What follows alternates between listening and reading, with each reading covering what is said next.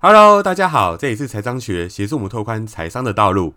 今天是市场周报的单元，一起回顾与了解本周可能会发生的事情。首先，上周 S M P 五百收在三千九百四十三点三四，涨幅为二点六三个 percent。道琼工业指数呢收在三万两千七百七十八点六四，涨幅为四点零六个 percent。纳斯达克呢收在一万三千三百一十九点八六。涨幅为三点零七个 percent，所以说上周领涨的是道琼工业指数，涨的真的是不要不要的，它也来到了近期的一个历史高点。那么随着美债值利率的上升的这个问题，投资人也脱手科技类股，还有一些高估值的科技类股，那也转向了能源、金融一些价值股的部分。以科技股为主的纳斯达克指数已经连续四周。跑输道琼工业指数了，这个状况呢，也是二零一六年来首次见到。美国国会上周三也通过了一点九兆美元的财政刺激计划，这个是大家引颈期盼的东西。那上周也通过了，所以在预计本周十七号的时候，应该大家都会陆续拿到一千四百块美金了。那我也希望说，这一次的一个计划能够刺激经济。还有美国的一些股市，那也让整个股市充满了更多的活力。十年期公债殖利率呢，也在上个礼拜三月十二号的时候来到最高点一点六四二 percent，创了一年多以来的新高。利率上扬呢，也会使投资人撤离股市啊，那也把资金转向一些固定收益的商品。然后通膨预期上升，那也削弱了成长类股未来的收益的预期，所以也使得科技股再往下了跌了一波。但是上周其实还是收涨三趴，所以我觉得慢慢的有可能也到了谷底。至于未来的走势怎么样，我在下一个部分我再跟大家做说明。那么即使拜登呢，他有力推绿色能源的一个想法。但是这边的话，我想要跟每个听众朋友说声抱歉呐，我这边确实低估了大家对于市场的乐观的情绪。为什么？上周其实我就有注意到说，其实很多的变种病毒啊等等的一些状况，一直都还没有消弭。所以我在上周的话，又把我的美国航空做一个仓位的减半。所以其实这一周在上更正，在上周我有少赚了一部分啊。所以在整个重启观光的旅行，然后还有返回办公室工作的一个大前景之下，传统的石油啊、天然气反而是最先受惠的。那么 S M P 五百指数当中呢，能源类股是今年表现最好的一个板块，年初以来已经涨幅了四十个 percent 左右。过去一周表现最亮眼的，则是非必需消费、还有房地产、还有公用事业类股。上周呢，还有两大事件会影响到美股的一个走势。如果今天两大事件的走势不好的话，我相信包含是我所有大家的小韭菜们，绝对会被血洗到不要不要的。到底是什么事件会影响到这么深？首先，在上周三四的时候，是美国公债的拍卖。这边我先让大家回忆一下，上一次的美债拍卖是在二月二十五号。美国财政部拍卖六百二十亿美元的七年期国债，那么衡量需求的一个指标叫做投标倍数。有关于投标倍数的一个解释，我在 IG 有放，那喜欢的朋友可以稍微去关注一下，去研究一下投标倍数的由来是什么。我先来讲一下上次的一个美债的拍卖，七年期国债的部分，投标倍数的话仅为二点零四。也是创历史以来的新低，远低于此前六次拍卖的一个均值二点三五。这一次的一个七年期国债的得标利率是一点一九五 percent，也是二月以来最高的结标值利率。当时其实很多的投行机构呢，也就是做一个解释。代表没有国外的投资者啊，政府国家想要购买这一次美国购债，所以这绝对堪称多年以来七年期美国国债的拍卖最尴尬，而且是最悲惨的一次。美国财政部呢，他在上周三次我刚好提到，他也要拍卖三百八十亿美元的十年期债券，还有两百四十亿美元的三十年期债券的结果。那我相信大家都知道，美国十年期债券高值利率是非常的重要。为什么？因为它是全球的一个借贷利率的定锚。那么结果是什么？美国十年期公债值利率为一点五二三个 percent，投标倍数为二点三八。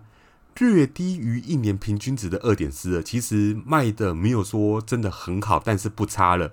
跟大家想的虽然有点出入，但是没有到这么难堪，所以代表其实债券还是有人在做买卖的。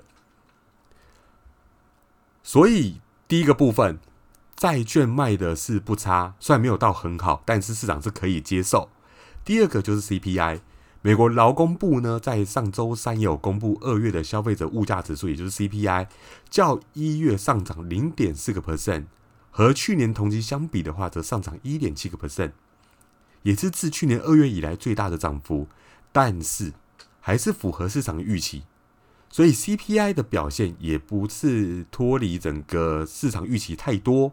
所以大家对于这个数据也是比较 buy in 的，所以才造就上礼拜的道琼是飙到最高点，然后纳斯达克 S M P 指数都有普遍的上扬。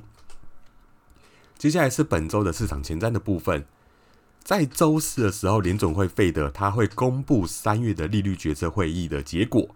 那么市场预期这一次的费德将继续维持当前利率的一个区间，在零到零点二五 percent 区间不变。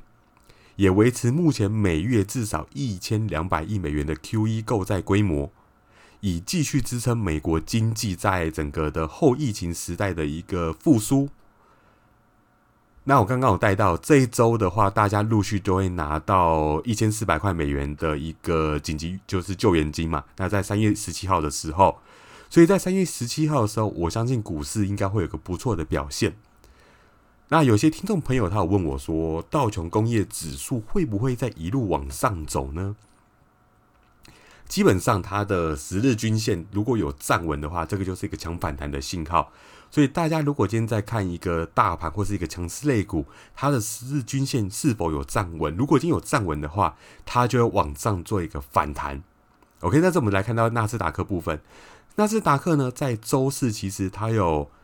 打破了整个下跌趋势线，整个形态也开始做了一个反转，所以不是在下跌趋势做反弹而已，它是整个趋势有开始做改变。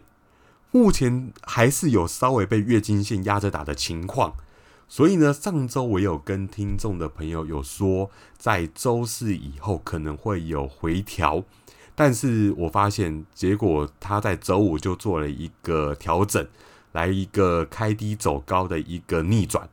所以我们确定一件事情了，他把支撑位这一个线站得非常的稳，把主力位转换成支撑位，所以我们也看到，就是说，其实日 K 呢也重新站上十日均线了。那么大家要注意到的一点是说，如果这一周有突破，就是往下灌破十日均线的话，可能在上周的一个行情，就是华尔街它是操作一个假突破，大家就要小心了。但是我相信，就是说，他们让大家先跌后上的这个下车的行为，主要是希望在吸引什么？吸引一千四百块的那些民众入场。如果今天我在拿到钱之前，那个整个股市就已经上涨到一个水位的话，有些人会选择观望。但是我今天拿到钱的时候，可能之前跌个一两天，大家会更勇于进场。所以我认为这一周的表现应该不会太差。这边我来带到一下最近表现十分亮眼的能源，WTI 原油期货呢，在上周五确实有跌破六十六美元。那这种大宗商品的一个短期趋势，如果从现行来看的话，确实有在削弱，长期应该还是普遍看多。但短空长多的一个走势应该不太会变。好，那也使得这一次的一。个历史交叉线上会有个剧烈的波动，所以这边我要跟大家讲一下，如果你真的是想要做油的投放的话，我希望你们做一个长远投资的眼光，这样子会对你们心脏会比较受得了，不不要因为最近的一个短期的波动，想要把肉割掉。但是有些人问我说：“那如果我今天投放一些原油类的 ETF 啊个股，是不是要割肉？”如果你想要在中间在调整的时候先缓一缓，你可以割一部分的肉，稍微休息一下，之后整个站稳趋势线之后，再往上再做一个仓位的建立。那么总结一下我对于这一周的看法好了。首先，已经进入美股下令时间了。那开盘时间是九点半到四点钟。如果有在关注美股的朋友，不要错过喽。感觉这周走势会比上周还要再稳定一些。毕竟有一群拿着救助金的一千四百元等着进场。那上周五的科技业股也发生小修正，虽然提前了，但是华尔街像我刚刚讲到，华尔街就是在放鹅给散户去闻一闻。那我相信应该闻的都会去咬那个饵。毕竟在还没拿到钱，股市就反转一波，很多人都会观望嘛，所以机构才会希望有一个站稳支撑线的小修正，让散户进场去帮忙抬轿。如果在上周都有进场的话，那恭喜各位听众，那你们是属于坐轿的那一方。如果一切顺利的话，我也希望各位的科技类股会有不错的收益。之前航空类股的话，如果还是跟我一样有续报，也没有割肉的话，可以观望道琼指数是否开始反转作为参考。如果遇到调整，一样部分减仓割肉。也感谢大家这次的收听。那喜欢的朋友可以帮我点击关注，以及分享给你身边所有的人，或是对市场有兴趣的朋友，也可以多询问我一些问题。然后也要追踪我的 IG。因为像有些的名词解释，有时候用语言难，比较难讲清楚，所以我会在一些的图档，或者是做一些文字说明，会让你们看得比较直白一点。那我的 IG 的名称是财商学，我会不定时的更新投资场上最新的资讯。那我们下次再见喽。